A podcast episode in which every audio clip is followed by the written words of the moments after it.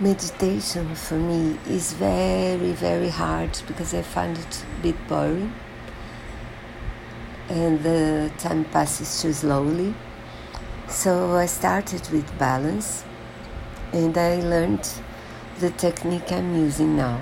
You have to rest the muscles around your eyes and then you find a comfortable comfortable position and then you you breathe deeply and then you start counting each breathing from 1 to 5 and then you start all over again.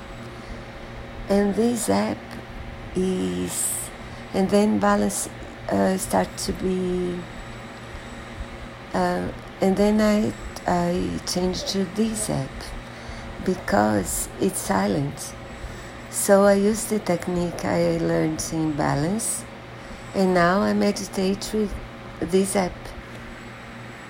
And so I recommend it. I it's free, so you can try.